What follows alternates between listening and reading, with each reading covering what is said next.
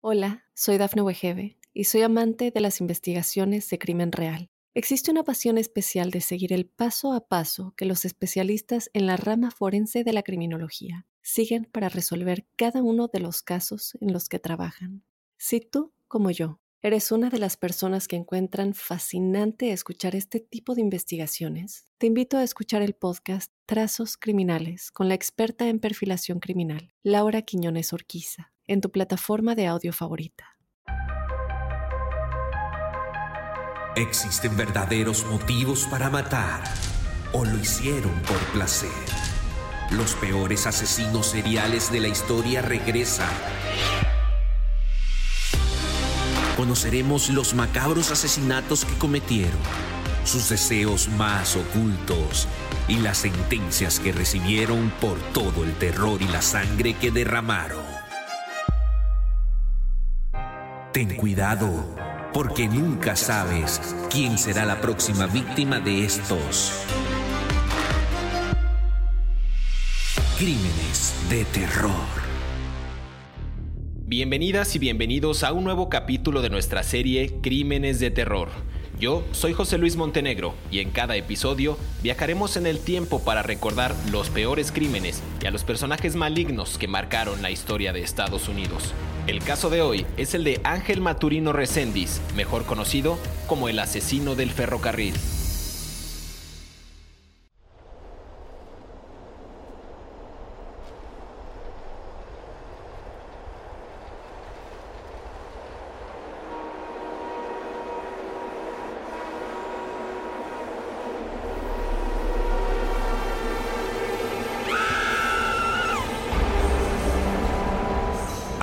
Maturino Reséndiz es conocido como el asesino del ferrocarril. Este hombre, en la década de los 90, aterrorizó a Estados Unidos y México, mató a decenas y se llevó la verdad hasta la tumba.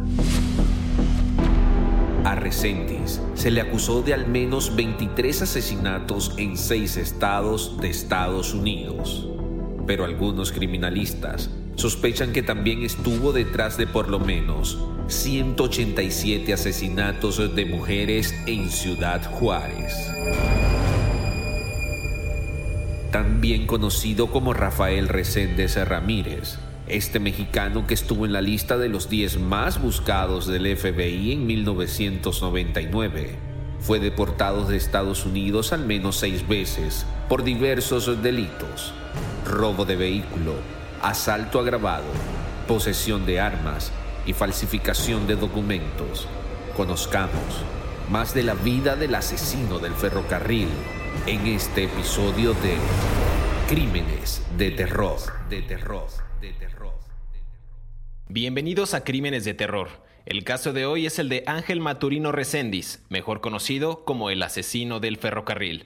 Yo soy José Luis Montenegro y quiero darle la más cordial bienvenida a mi compañero David Orantes, quien estará acompañándome en cada una de estas aterradoras historias. David, gusto en saludarte, ¿cómo estás? Hola, ¿qué tal José Luis? ¿Cómo estás? Eh, bien, muy contento de hablar en este nuestro gran podcast Crímenes de Terror de uno de los asesinos seriales que ayudó a crear una imagen negativa hacia los hispanos en los Estados Unidos.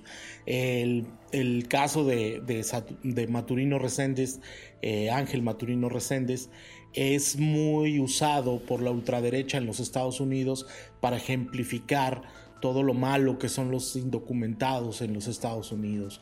Entonces vamos a hablar un poco de la historia de este hombre, un inmigrante de Izúcar de Matamoros en Puebla, eh, que cometió varios crímenes por Florida, Kentucky y Texas.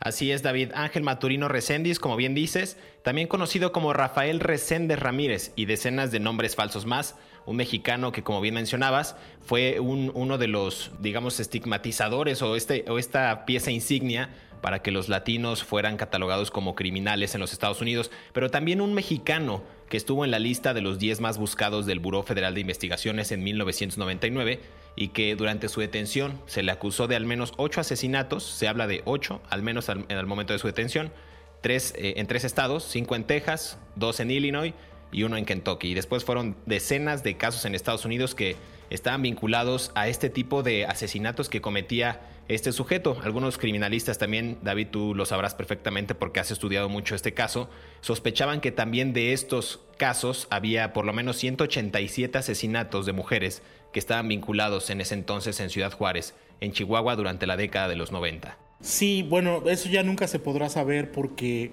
Ángel Maturino Reséndez era un inmigrante que cruzaba las vías por el, por, entre la frontera entre Texas y Estados Unidos. Texas tiene frontera con Chihuahua, con los estados mexicanos de Chihuahua, con los estados de Tamaulipas y Nuevo León.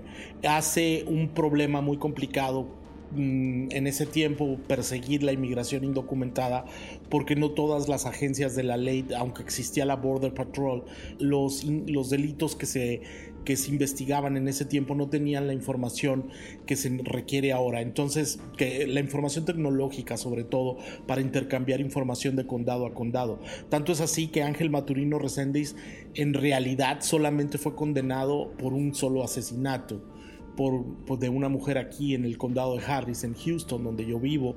Entonces eso fue, en realidad, la única razón por la cual fue el condenado fue por ese crimen, pero todos los otros crímenes, debido a las complicaciones burocráticas, se hicieron muchos problemas, ¿no? Hubo retrasos, uh, hubo muchas cosas. Totalmente. Eh, David, ¿te parece si empezamos eh, a abordar un poco más acerca del personaje, es decir, quién era este personaje? ¿Quién era Ángel Maturino Reséndiz? Es decir, podemos empezar por esta pregunta crucial, pues es un personaje, es un hombre que nació el primero de agosto de 1959 en Izúcar de Matamoros, Puebla, aunque la ficha del Departamento de Justicia Criminal de Texas dice que Maturino nació el primero de agosto, sí, pero de 1960 en el estado de Durango. Entonces, para quien no conoce la zona de Izúcar de Matamoros, donde nació Maturino, es un enclave geográfico ubicado más o menos a 100 kilómetros de la Ciudad de México, una zona serrana que durante muchos años, inclusive décadas podemos decir, eh, estaba al asedio de banda de carteristas, de robacasas, de secuestradores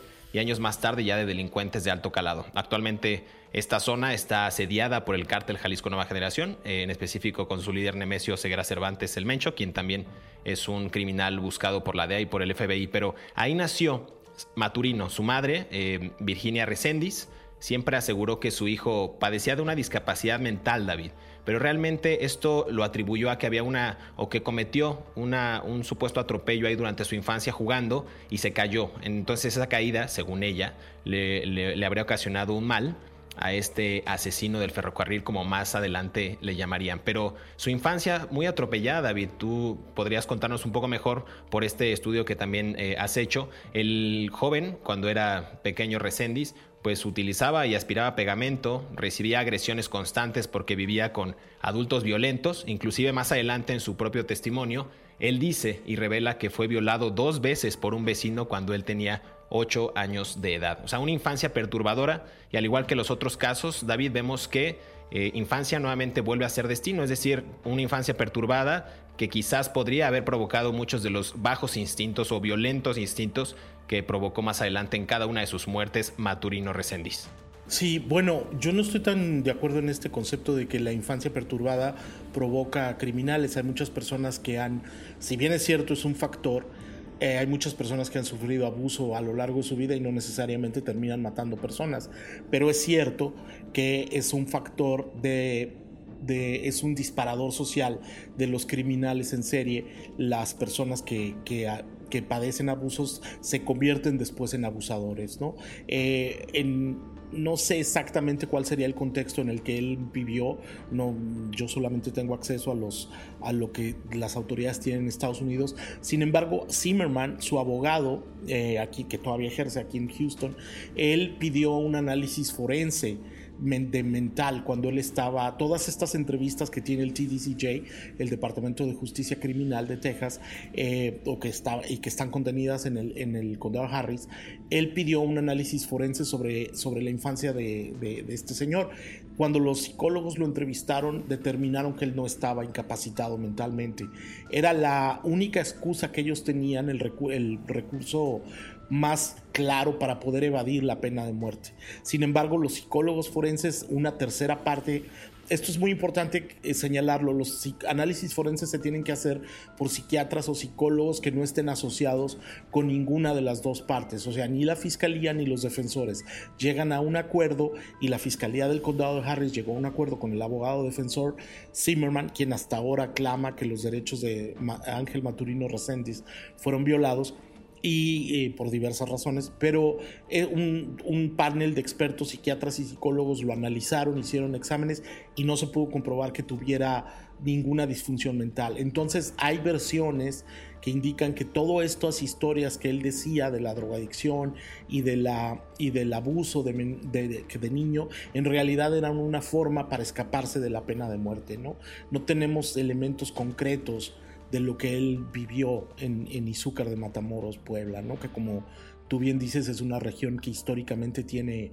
vínculos con el crimen organizado. ¿no? Totalmente. Lo que sí sabemos, David, es que radicó en la población del rodeo en Durango y se dice que Maturino pudo haber trabajado desde en una empacadora de carne, aunque lo cierto es que Maturino Reséndiz siempre se dedicó a, vagabundear, es decir, a estar en las calles, a deambular por ellas, sin otro objetivo más que pues, pasar un muy buen rato consumiendo y abusando de sustancias. Mencionabas bien al principio que cruzó por primera vez en los años 70 a Estados Unidos y recordemos que su madre y sus hermanos Luis Jorge y Manuela, que Manuela más adelante van a ver que juega un papel muy interesante durante el caso de, Maturino Reséndiz, ellos vivían en Ciudad Juárez. Entonces, en, el momento que cruza Maturino Reséndiz, él trabajó desde recolector de naranjas en Florida, cosechador de tabaco en Kentucky, eh, cosechador de lechuga en California, cosechador de espárragos en Washington. Es decir, sí tuvo una, vida activa laboralmente, pero más adelante en su historial criminal veremos cómo fue este, este paso de una infancia sí perturbada que pudo haber tenido una repercusión con el abuso de sustancias y finalmente qué fue lo que detonó, como bien mencionabas David,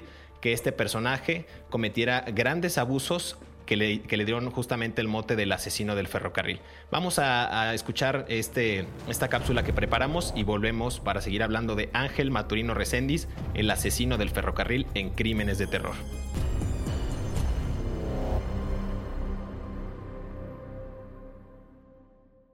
Hola, soy Dafne Wegebe y soy amante de las investigaciones de crimen real. Existe una pasión especial de seguir el paso a paso que los especialistas en la rama forense de la criminología siguen para resolver cada uno de los casos en los que trabajan. Si tú, como yo, eres una de las personas que encuentran fascinante escuchar este tipo de investigaciones, te invito a escuchar el podcast Trazos Criminales con la experta en perfilación criminal, Laura Quiñones Orquiza en tu plataforma de audio favorita.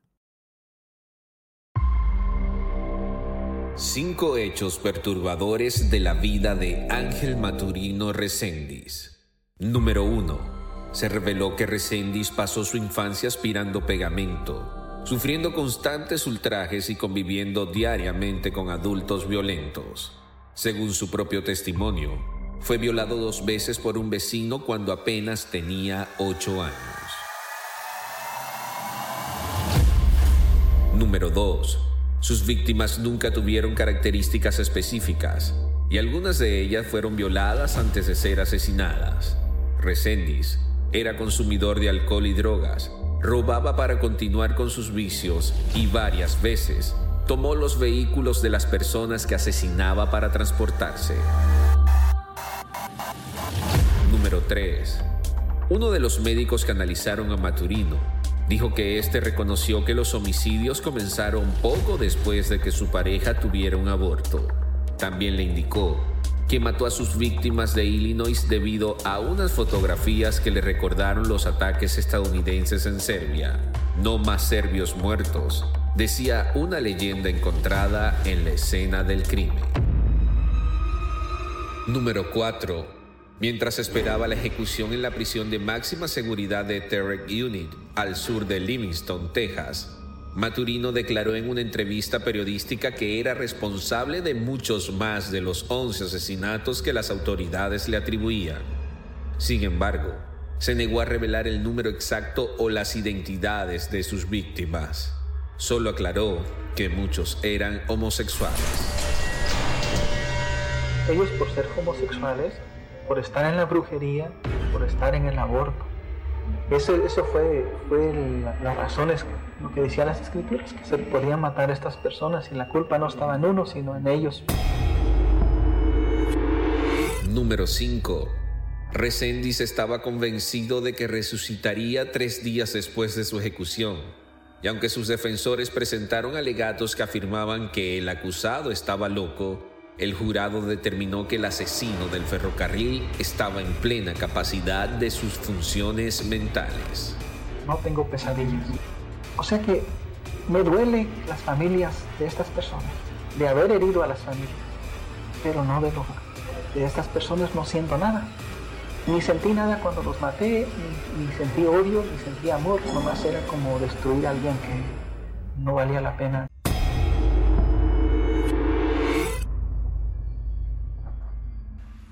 David, estamos de vuelta para seguir hablando del el asesino del ferrocarril, Ángel Maturino Reséndiz. Eh, hablábamos hace un momento acerca de su infancia perturbada, cómo se fue tejiendo toda todo este contexto social que muchas veces repercute en, el historial criminal de este tipo de sujetos. Yo, hablando del historial criminal, que quisiera agregar que leí un documento bastante amplio del Departamento de Justicia Criminal de Texas, donde habla a grandes rasgos de algunas detenciones que tuvo a lo largo de su vida Resendiz. Si hay alguno en el que me equivoco, David, por favor dime que tú eres experto en leer este tipo de documentos. Eh, recibió una sentencia de 20 años por robo, robo de vehículo y asalto agravado eh, en el Departamento de, Correccionales en Florida y obtuvo esta libertad condicional el 27 de agosto de 1985. En el 87 obtuvo otra sentencia de 18 meses por reingreso ilegal de inmigración, es decir, entró de, de forma ilegal a Estados Unidos y presentó una falsa representación para ser ciudadano americano, es decir, presentó una identificación falsa, e inclusive falseando su propio nombre. Eh, después se le impuso una sentencia de 30 meses por declaración falsa al Servicio de Inmigración de Estados Unidos y en 1993 recibió otra sentencia de 18 meses por robo residencial y ahí fue cuando obtuvo su libertad condicional el 3 de abril de ese mismo año. Claro, y eh, sí, eso está contenido en su ficha del TDCJ del, del Dead Row. Eh, todos los ah, reos que pasan por la, el pasillo de la muerte los reos que pasan por el pasillo de la muerte tienen eh, que actualizarlos cada determinado tiempo. Pero bueno, eso es otra, otra la información. Pero bueno, a ver, eh, hay una serie de elementos aquí que son muy importantes. Cuando ah, Ángel Maturino Reséndiz es detenido, las, todas las veces por robo, por, por, falsear su declaración de inmigración, por portación de documentos falsos, él ya había cometido por lo menos un crimen importante. O sea, la señora Benton, que es la, víctima, era una doctora de aquí de Houston, que por la que muere, ella ya había fallecido en el, en el 78 y él todas esas veces ya lo habían detenido y no lo habían podido vincular con los crímenes. El FBI ya sabía que perseguía a un hombre que mataba personas a, junto a las vías del tren, que vivían junto a las vías del tren. Eh, y, ellos ya lo buscaban, ya lo habían incluso nombrado.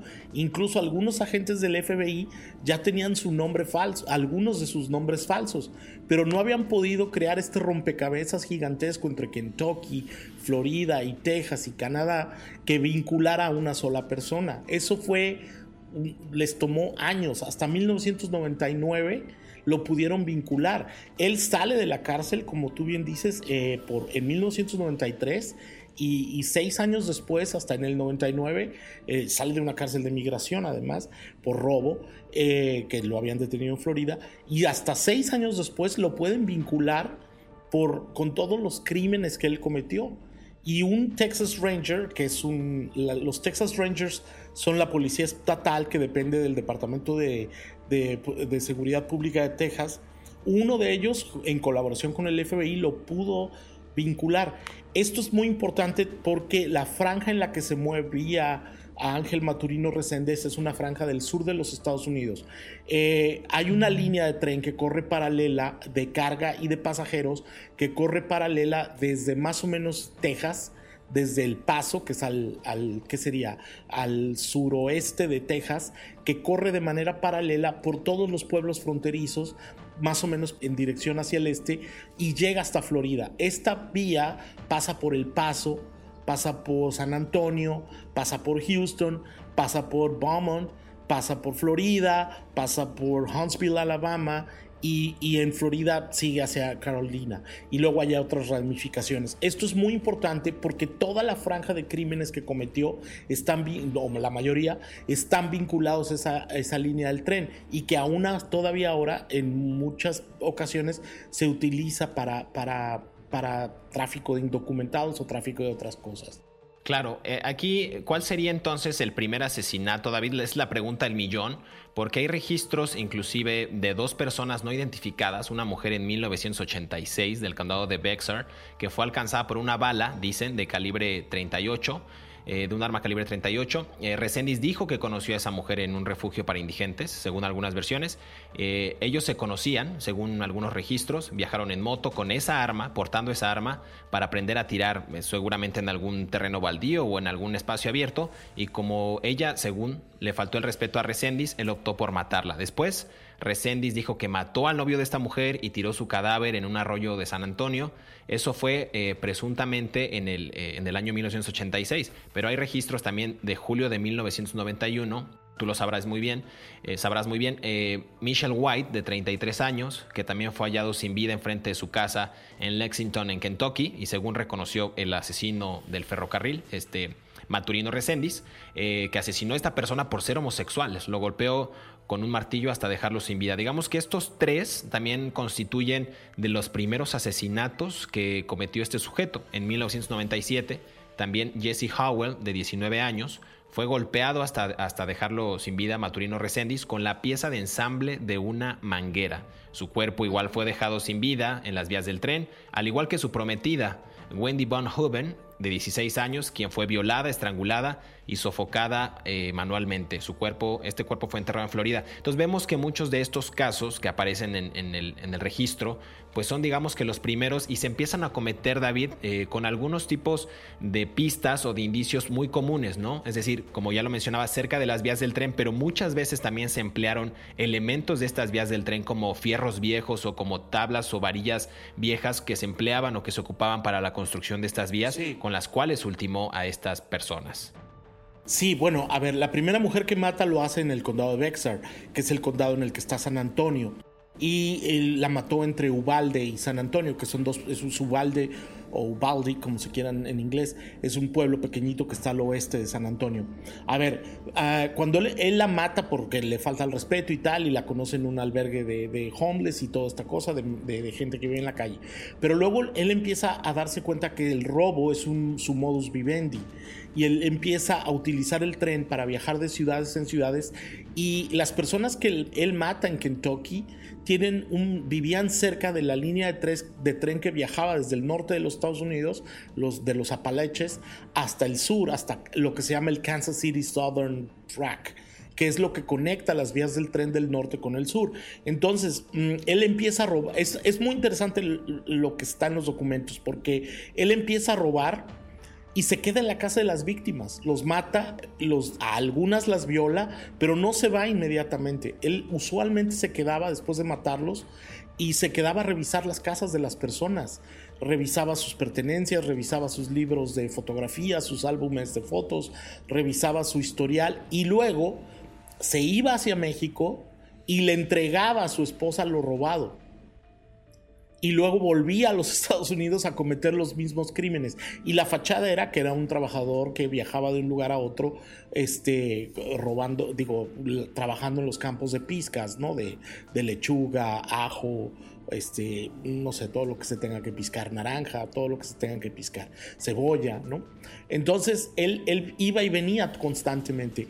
Luego tenía otra característica que fue finalmente la gran eh, además de que siempre mataba junto a casas, junto a las vías, la gran mm, definición de su crimen es que él tapaba a las víctimas.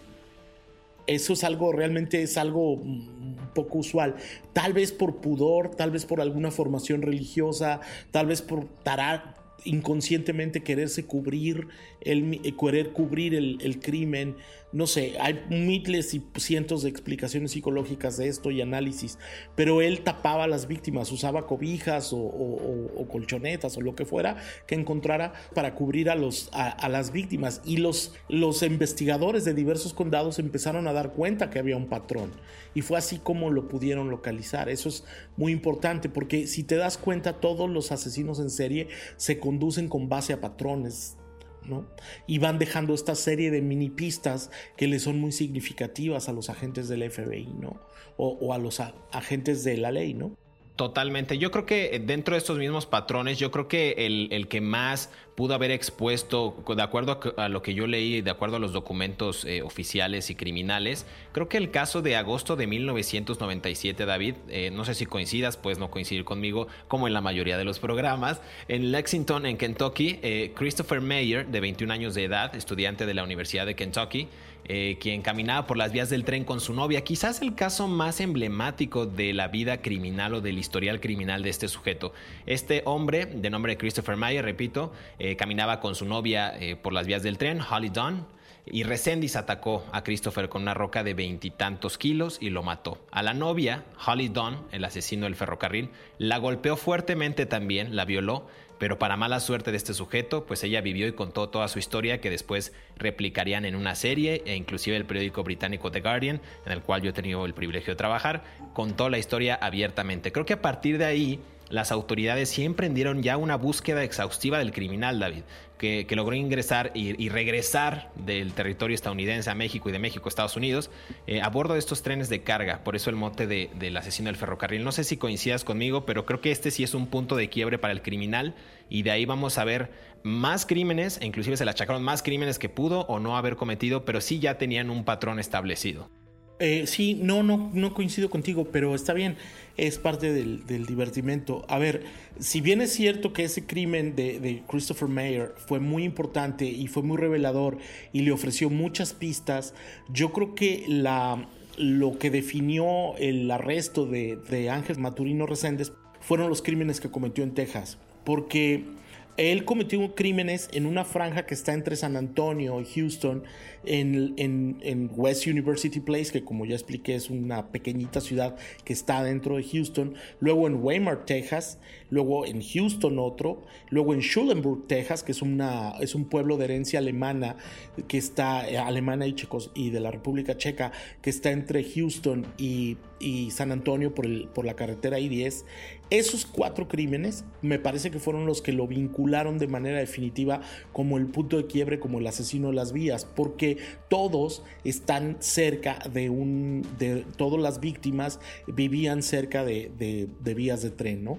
Es, es, para mí es más apropiado llamarlo el asesino de las vías, porque era lo que era lo como el railroad track, como, como se llama en inglés. Y creo que esos crímenes fueron los que finalmente le dieron la respuesta a las autoridades para poderlo vincular a él con los, con los crímenes. Vuelvo, vuelvo y repito, hubo durante muchos años, él ya lo habían detenido, salía, cruzaba la frontera, revendía los productos de lo robado, se lo daba a su esposa, nunca robaba dinero, era muy raro que robaba dinero, él robaba joyas o, elementos de valor, estatuas, cosas de oro y, bueno, muchas cosas se perdieron. Volvía, lo volvían a detener por otro robo, pero no lo podían vincular por los crímenes. Sin embargo, hasta que cometió el, crimen de Josephine Convinca, una mujer de setenta y tantos años, 73, que también está cerca de Weimar, en Schulenburg, fue cuando pudieron crear un patrón de conducta en, alrededor del criminal, que ya lo tenían y que tenían algunos testigos ya habían hecho un retrato hablado de él. Y entonces a partir de ahí se fue definiendo eh, el, caso para poderlo capturar. Claro, vamos a seguir escuchando más acerca de este personaje. Como siempre, David Dorantes y yo no coincidimos, pero está bien, veremos cómo el alcohol, las drogas y cómo este sujeto también utilizaba los vehículos de las víctimas fueron el parteaguas para que este personaje fuera cayendo y pues finalmente, como en todos los capítulos que hemos venido tratando, al final del día los asesinos o son capturados, son asesinados o reciben pena de muerte. Sigan escuchando Crímenes de Terror, el caso de Ángel Maturino Reséndiz.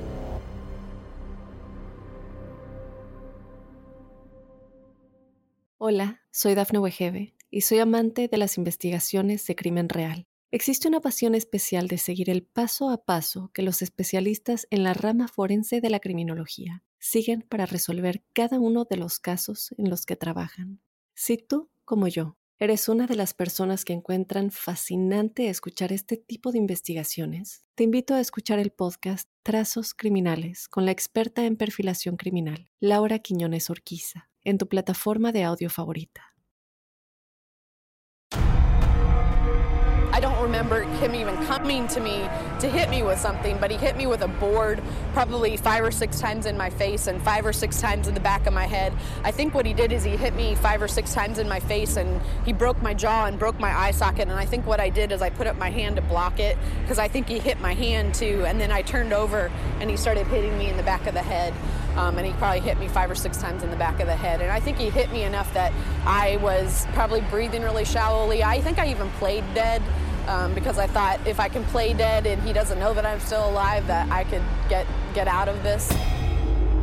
A una de ellas, yo creía que, sería, que la había yo matado, a la de Kentucky. Porque lo que pasó ahora me están diciendo que como se le salió el ojo parece, se vio como si fuera el cerebro afuera. Pero yo pensaba que ya tenían los sesos afuera. Pero así siento que fue como si no fui yo. Yo sé que fui yo, no estoy negando que no fui yo, sino que se siente como que es otra persona. Las autoridades ofrecieron una recompensa de 125 mil dólares por el aporte de información útil y el FBI anunció que entregaría una tarjeta verde a cualquier forastero ilegal que lo llevara ante Resendiz. Más de 200 policías, así como numerosos voluntarios de Canadá, Estados Unidos y México salieron a buscarlo. Y fue hasta el 13 de julio de 1999, a las 9 de la mañana, después de tres días de negociaciones entre el FBI y sus familiares, el asesino se entregó en un puesto de control.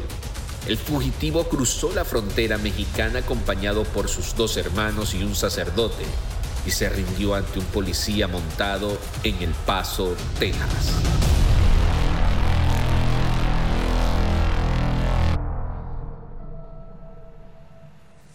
Regresamos a Crímenes de Terror. Estamos hablando de Ángel Maturino Reséndiz, el asesino del ferrocarril, o como decías David, el asesino de las vías. Hemos tratado ya la infancia de este personaje, hemos visto cómo fue su infancia, pues sí, perturbadora y qué fue lo que lo orilló, eh, o hemos tratado de entender qué fue lo que lo orilló a cometer estos atroces crímenes. Más de 10, más de 15 crímenes, e inclusive hay pues, ciento y tantos casos también que se le vinculan a este personaje. Eh, asesinatos en Ciudad Juárez, en México, nació en Izúcar de Matamoros, una región también, un enclave geográfico caracterizado o característico por el crimen organizado y por la presencia de violencia muy, muy fuerte en, en México, en ese estado incrustado en la sierra, en la sierra poblana. David, ¿qué podemos saber y, qué, y qué, cuál sería ya cerrando este ciclo, como lo hacemos con estos programas, cómo fue la caída de este personaje. Se sabe que la policía rastreó y encontró a la hermana de Resendiz, Manuela. Dijimos al principio del programa que esto iba a ser determinante para, para ver la caída del personaje, pero vamos por pasos. Después de los últimos asesinatos que bien comentaste en el bloque pasado, que lo llevaron a, a ser más un objetivo claro de las autoridades estadounidenses, ¿cómo fue el declive de este personaje? ¿Qué podemos ir eh, concluyendo? A ver, el el 16 de diciembre de 1998, Resendiz llegó en tren a Houston. Ah, hay una vía del tren que corre eh, paralela a la I-10, a la carretera I-10, como ya lo explicaba, y esa vía del tren pasa muy cerca de un vecindario que se llama West University Place. West University es una zona uh, histórica en, lo que sería el primer cuadro de, del área metropolitana de Houston, en donde viven muchas familias vinculadas con el Medical Center hay grandes casas de victorianas, de reconstruidas y tal, ¿no? Entonces es una zona de dinero, es una zona de dinero viejo, como se dice en inglés, es gente que tiene mucho dinero desde hace muchos años, y los doctores que ganan mucho dinero en Houston también, viven ahí también muchos. Uno de estos doctores era la señora Claudia Venton. Los hijos de la señora Venton y su esposo no estaban en su casa cuando la mataron. Ella estaba en su casa sola, cuando Ángel Maturino Resende se mete, brinca por una ventana y la, la, encontró dormida, la empieza a golpear. Él toma una escultura de bronce que estaba junto a la cama de la mujer y la golpea. Eh, una estatua grande de, no, recuerdo de cuánto, pero era una estatua pesada, la mata y luego la, la apuñala 39 veces y cuando ella aún está eh, convaleciente, cuando aún no ha muerto, la viola en, su casa. Él entonces toma la, el dinero algunas cosas y toma el jeep de la doctora Benton. Esto es fundamental porque después cuando se localiza el, jeep se encuentran las huellas de él y se le encuentran todos los vínculos con todos los casos que tenía que ver con Texas. Por eso yo decía que era muy importante más que el caso de Kentucky, los casos de Texas, porque pudieron vincularlo, el asesino de, del asesinato de la doctora Benton en, Houston, con todos los casos que estaban en Texas. Hubo una colaboración coordinada por el FBI y a partir de las diversas corporaciones policíacas en donde lo pudieron vincular. Cuando ellos establecen quién era, un agente de los, de los Texas Rangers, que es la policía estatal de Texas, la policía de élite, localiza a una hermana de Ángel Maturino Reséndez. Ángel Maturino Reséndez estaba en ese tiempo en México escondido, tal vez en Ciudad Juárez, tal vez en otro lugar, tal vez en Durango, en algún otro lugar de Chihuahua. Y él le dice, según el equipo de abogados de Ángel Maturino Reséndez, que se entregue y que va a evitar la pena de muerte lo cual es un, agente de la ley en los Estados Unidos jamás lo va a negociar. Sin embargo, la familia de Maturino Resendiz dicen que tiene una hija viviendo aquí en Houston, ha mantenido hasta hoy que el agente convenció a la hermana Manuela de que hablara con su hermano para que se entregara y que le garantizaban que iban a evitar la pena de muerte. Entonces, eh, a Manuela contacta a su hermano, habla con él y él, este agente de los Texas Rangers, eh, solo, con un guía espiritual.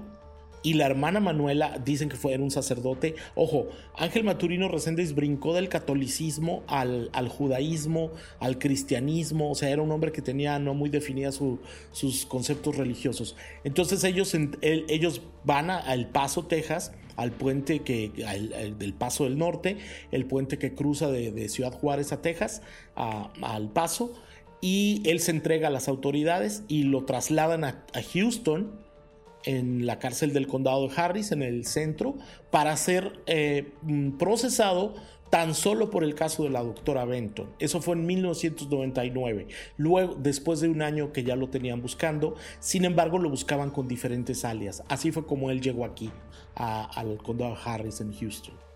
Vale, y, vale la pena mencionar también que después del caso de la, doctora, la neuróloga pediátrica Claudia Benton, le siguieron casos eh, como el de Norman y Karen Siernick de Weimar en Texas, cuando fueron asesinados en el año 1999, en el mes de mayo. Noemí Domínguez, de 26 años, en Houston, Texas también, en junio de 1999. La que mencionabas también en el, en el, en el corte pasado, eh, Josephine Convica, de 73 años, de Schulenburg, en Texas, en junio de 1999. George Morber y Caroline Frederick, el 14 y 15 de junio de 1999. Y Fanny Whitney, en diciembre de 1998. Eh, y este último caso se dice que nada más fue sospechoso, pero bien comentas que el agente Ranger eh, o el Ranger de Texas, Drew Carter, acompañado de este guía espiritual, pues negociaron eh, o en una especie de negociación con la hermana para entregar a esta persona, a, a Resendis. Y esto aunado a que el Consulado General de México ya cuando se estaba desarrollando toda la puja de si lo, si lo juzgaban, si le iban a dar pena de muerte, si no, si lo iban a empezar a acusar o atribuir cada uno de estos casos que aparecían ya como si fueran eh, cucarachas, valga la expresión, estos casos que salían de las cloacas, que salían de las vías, que salían de todas las casas. El Consulado General de México, eh, David, tú recordarás, en Houston, presentó una apelación ante la Corte Suprema de Estados Unidos, donde cuestionó justamente esta eh, capacidad mental de Maturino Reséndiz y puso en duda pues, la constitucionalidad de la inyección letal en un proceso que describieron ellos como un castigo cruel y desmedido, ya que en México, eh, pues hasta el momento la pena capital está prohibida, a pesar de que ha habido algunos intentos de algunos partidos por promoverla, pero no, no ha progresado. Entonces, en junio de 2006, un juez de Houston determina que Resendis era apto mentalmente y que procedía a su ejecución. Entonces, eh, a partir de ahí también vemos que el personaje ya se empieza a arrepentir ahora sí de todo lo que había hecho, de todo el mal que había cometido. Y como escuchamos en la cápsula pasada, él decía que no creía en la muerte eh, sé que el cuerpo se pierde, pero yo como persona soy eterno, viviré por siempre. Eso decía para que la gente lo catalogara como mentalmente enfermo, pero no procedió y de ahí empieza este juicio que llevaría a Maturino Reséndiz de 46 años, David, a recibir una condena y en este, en este caso una inyección letal en la prisión de Huntsville por el asesinato en 1985 de la doctora Claudia, doctora, perdón, Claudia Benton, de 39 años. Claro, las piezas fundamentales del Departamento de Policía de Houston, de la División de Homicidios de la Policía de Houston, fueron las huellas digitales las huellas digitales que tenía eh, el Jeep de la doctora Benton estaban también en todos los otros casos que tuvieron en Texas. De hecho, el, oficial Bankfield, no voy a decir su, su primer nombre, él era, un, era un investigador del Departamento de Policía de Houston, él pidió por, a todas las otras corporaciones policíacas que le mandaran las, las, ah, los registros de las huellas digitales del presunto atacante en todos los casos de Texas y con base a eso fue que lo condenaron a muerte en mayo del 2000. Ojo, en mayo del 2000 el procurador de Texas era Greg Abbott, que es el ahora actual gobernador de Texas. Es una persona que no de corte republicano, de la parte más dura de los republicanos de Texas y que bajo ninguna circunstancia iba a respetar los acuerdos de Ginebra. Los acuerdos de Ginebra son eh, un ciudadano de otro país, de un país no puede ser condenado a muerte en otro país por los, ah, por los crímenes que haya cometido, por un, por un derecho internacional. Los Estados Unidos están dentro de esos acuerdos, lo firmaron y, los, y el gobierno mexicano siempre ha pedido que se respeten esos acuerdos y en Texas pues no los respetan, ¿no? ni en Estados Unidos tampoco. Pero bueno, eso es otra discusión política que no, no viene al caso. Eh, el, los presos que viven en, la, en lo que se llama el Death Row, el pasillo de la muerte, no viven en las cárceles en las que los ejecutan. Ángel Maturino Reséndez eh, y como todos los otros presos que están condenados a muerte viven en una cárcel que se llama Polanski Unit. Las mujeres viven en otra, eh, condenadas a muerte viven en otra unidad en Baylor. En la Polanski Unit eh, está en Livingston, Texas, que está como a media hora de Huntsville. Ambos pueblos están al noroeste del área metropolitana de Houston, como una hora, hora y media. Y cuando él, él le dicen que lo van a matar, él empieza a regalar sus pertenencias a los otros presos. Él, él efectivamente, él les dice que él es judío y que necesita un, asesor espiritual judío. Eh, yo he cubierto muchísimas, muchísimas penas de muerte, he entrado a la sala. Eh, Huntsville, eh, donde se ejecutan, es la Walls Unit, es la unidad Walls. Es donde usualmente se tienen a los, o se tienen aparte de los ofensores sexuales. Es una cárcel histórica que está en el centro de, Huntsville, una zona boscosa muy bonita. Eh, fue un cuartel militar en la guerra de secesión y en, cuando uno llega ahí, separan a las personas a favor de la pena de muerte y en contra de la pena de muerte en los dos lados de la calle principal, afuera de la cárcel. Pocas veces he visto tan tumulto de gente como cuando fue la ejecución de Ángel Maturino Reséndez estaban todas las, las víctimas, los familiares de las víctimas pueden entrar si lo piden, cruzando desde un edificio que está enfrente, y también los familiares, pero no se cruzan. Los, los llevan a un lado de la sala de muerte, está de un lado, los ponen con los brazos en cruz, eh, ellos pueden voltear a ver, pero no los no ven y las personas están en dos, eh, en dos cuartos en lo que se llama con vidrios de cámaras de Hazel, que son estos vidrios como de espejo. Le pusieron la inyección letal y a mí lo que yo pedí que me mandaran, lo pedí ayer, que me mandaran las últimas palabras. En las últimas palabras de Ángel Maturino Reséndiz fueron, quiero preguntarle si está en su corazón perdonarme y no tienen que hacerlo. Permití que el diablo gobernara mi vida, como, como tú bien decías. Eh, después eh, merezco lo que estoy recibiendo. Esas fueron las últimas palabras. Después habló en judío, en hebreo, perdón, y en español y le pusieron la inyección letal. Y finalmente muere Ángel Maturino Recendis, como bien comentas con esta inyección letal. Y aquí entra una discusión bastante buena que vamos a dejar abierta esta pregunta al público de si realmente este tipo de personajes siguen lacerando la historia de los latinos que los que hemos tenido la oportunidad de trabajar allá y tú David que trabajas allá, eh, ¿cómo es que ha mermado esta imagen de latino que es chambeador, que es echado para adelante, como decimos nosotros, que está buscando oportunidades para salir adelante y este tipo de personajes que deambulan en este, en este mundo de Lampa cometen crímenes para justamente perjudicar la imagen de los que queremos hacer las cosas bien y estamos dispuestos pues a pagar un precio alto, quizás la familia, los, las jornadas extenuantes, pero al final del día queremos sobresalir y es en Estados Unidos porque al menos en México los que vivimos acá vemos que las oportunidades son escasas. Pues bien, llegó a su fin este episodio en Crímenes de Terror. Fue el caso de Ángel Maturino Recendis, el asesino de las vías o el asesino del ferrocarril. Les recordamos por favor que sigan escuchando este podcast, que le den a la, a la, opción de seguir para que escuchen y les llegue notificación de cada uno de los nuevos episodios que se estrenan cada sábado en Crímenes de Terror. Muchas gracias David por compartir este espacio conmigo y no sé si quieras agregar algo más a este episodio. No, que estoy de acuerdo contigo eh, y que el caso de Ángel Maturino Resendi se ha usado en la retórica republicana Uh, o en los grupos más conservadores de los Estados Unidos en contra de los hispanos. ¿no? David, este episodio ha llegado a su fin, pero queremos invitar a toda la gente que nos esté escuchando a que sintonice cada sábado un nuevo episodio de Crímenes de Terror, ya sea por Spotify, por iHeartRadio App, Apple Podcast o Amazon Music. Cada sábado hay una nueva historia de un nuevo asesino en serie de Estados Unidos. Activen el botón de follow, de seguir, para que les lleguen notificaciones de un nuevo episodio en cada una de estas plataformas que acabamos de comentar.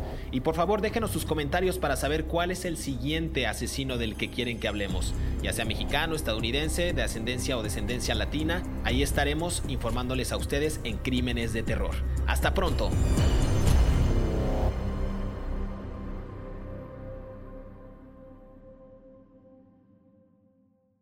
Hola, soy Dafne Wegebe y soy amante de las investigaciones de crimen real. Existe una pasión especial de seguir el paso a paso que los especialistas en la rama forense de la criminología siguen para resolver cada uno de los casos en los que trabajan.